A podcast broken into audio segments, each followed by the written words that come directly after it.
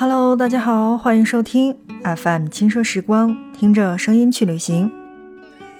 在今天的节目内容当中呢，让我们来继续跟大家聊到的是横店影视城。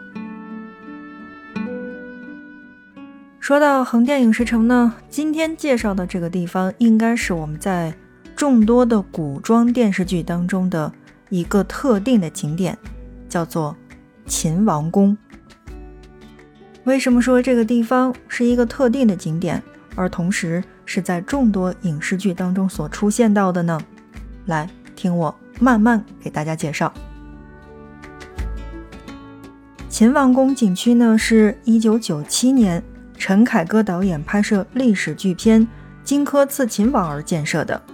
也是电影《英雄》《功夫之王》等大片的诞生地。设计师们花费了四年的心血。却设计出了一幅宏伟的秦王宫蓝图，而秦王宫景区仿建的原型就是秦王朝最主要的宫殿咸阳宫。这个地区呢，算是景区当中比较大的一片地方了，占地呢是八百亩，以规模巨大、形体复杂、布局严谨而著称，有各类型的宫殿，几乎你在那边看到的是五步一楼、十步一阁。主宫呢是四海归一殿，威严耸立，高耸挺拔，淋漓尽致的却表现了秦始皇并吞六国、一统天下的这种磅礴恢宏气势。长桥卧波，复道行空，高低明迷，不知西东，展示了秦汉时期街肆风貌的汉街，包括皇城古道、金戈铁马、赵燕建筑，还有秦汉文化。在秦王宫当中，都是以真实再现的标准。在上一期的这个关于横店的节目呢，是给到了大家一些照片。那么在今天的节目当中，来跟大家说几个在电视剧当中所出现到的情景，就会知道，我们刚才提到的秦王宫的那个复道，来想一想，秦王宫的中宫门复道是什么？如果大家是看过《陈情令》的，中宫门复道，也就是《陈情令》当中的不敬世甬道。同时呢，也是在《芈月传》当中有一张这个剧照，就是芈月在一个长长的这个复道当中，然后坐着轿子的这样的一个情形，有没有印象呢？再来说，就是刚才我们提到的那个四海归一殿。秦王宫的四海归一殿是一个标志性的在秦王宫当中的建筑，而在庆余年当中的齐国，也就是齐国的皇宫，就是四海归一殿。好的，正在收听到的是 FM 轻奢时光，听着声音去旅行。在今天的节目内容当中，我们来跟大家继续讲到的是横店影视城，在国内。其实现在的这个影视基地是偏多的，比如说冯小刚导演在海口的影视城，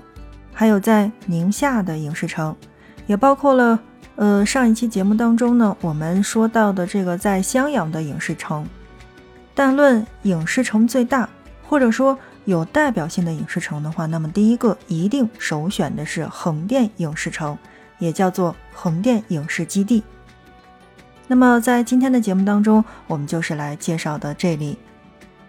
说完了秦王宫，我们再来说一说清明上河图景区。清明上河图景区呢，是以北宋著名的画家的巨作《清明上河图》为蓝本的，取其神韵，综合了北宋时期的社会背景、民俗、民风及宋时的古建特色。按影视拍摄的需求建造而成的。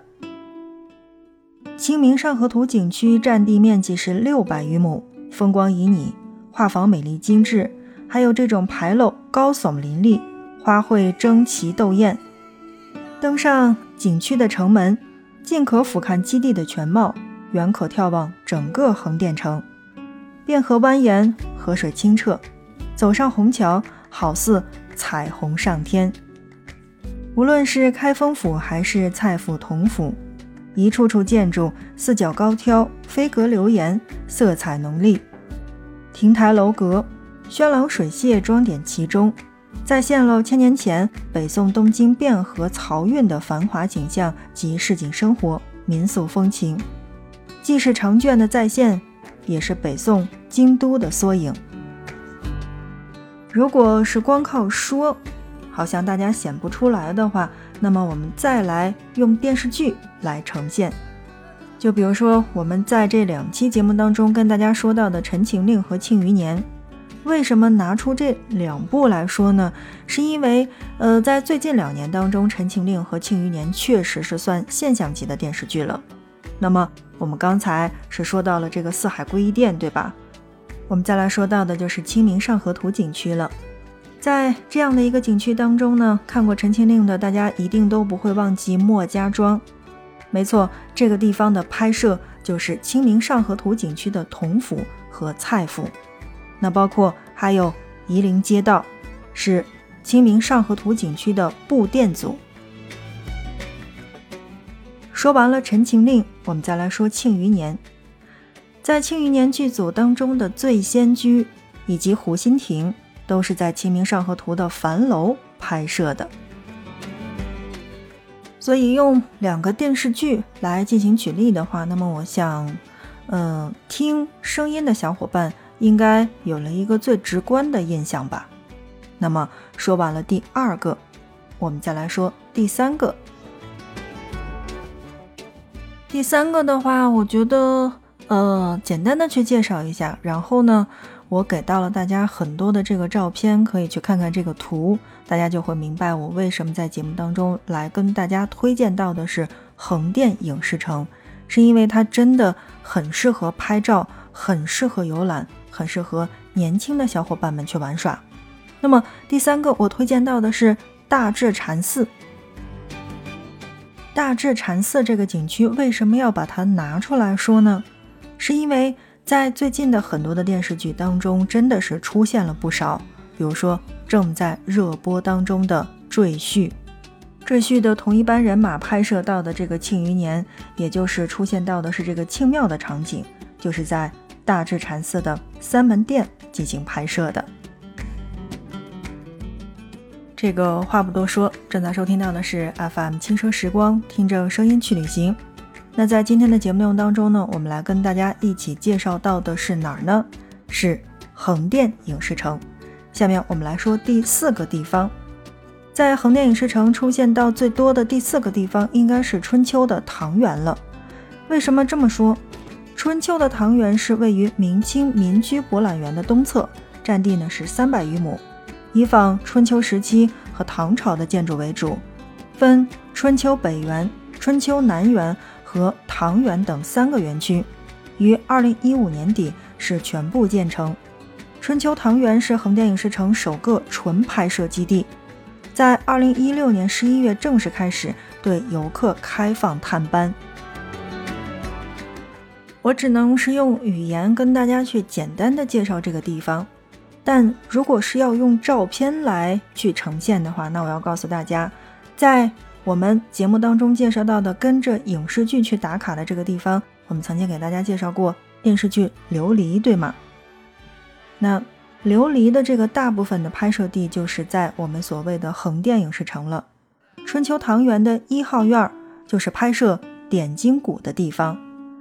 那么同时呢，春秋唐园当中的这个重火宫，也就是邵阳城。值得要说的是，在琉璃当中的这个《清明上河图》景区的后樊楼拍摄到的就是司凤和玄机定情的这个地方，哇，真的太美了！如果你也喜欢电视剧的话，你也觉得电视剧当中的这些场景特别美的话，那么我觉得有时间的话，推荐大家去到的是横店影视城。话不多说了，我还是直接上图吧。我觉得图更有说服力，也更好的去更直观的让大家去感受到我们所谓的横店影视城的美丽。正在收听到的是 FM 轻奢时光，听着声音去旅行。在今天的节目内容当中呢，我们来跟大家一起介绍到的是横店影视城。呃，在上一期的节目当中呢，有小伙伴问，说是那个呃《盗墓笔记》重启是在哪儿拍的呢？呃，我在网上搜了一下哈，然后我来告诉大家，这个地方真的算是很神奇了。比如说哑女治病的这条路是在义乌火车站拍摄的，比如说大家在电视剧当中看到的这个吴山居，其实是东阳的卢宅，包括。接高人刘丧的这个地方是在横店客运中心，可见横店客运中心还是挺不错的。那包括我们刚才说到的这个大智禅寺，那么重启的这个横店的开机仪式就是在那边举行的，是不是没有想到所谓的这些取景地都特别的搞笑呢？其实跟了一个剧之后，你会发现。组里的美术老师、道具老师、置景老师都特别特别的牛，总会把那些你意想不到的景点、景色拍出不一样的感觉。好的，那么看看时间，今天的节目就跟大家来聊到这儿吧。用两期的内容时间呢，跟大家来说到的是横店影视城。那么你觉得这两期节目还不错的话，就欢迎你的点赞以及转发。你的转发是对我们节目的最大的支持。我们在今后的节目当中呢，还会跟大家来陆续介绍到国内的这些影视基地。如果你觉得节目当中还需要有哪些小小的改进的话，可以来直接的告诉我。OK，本期内容就是这样，感谢你的收听，我们下一期不见不散。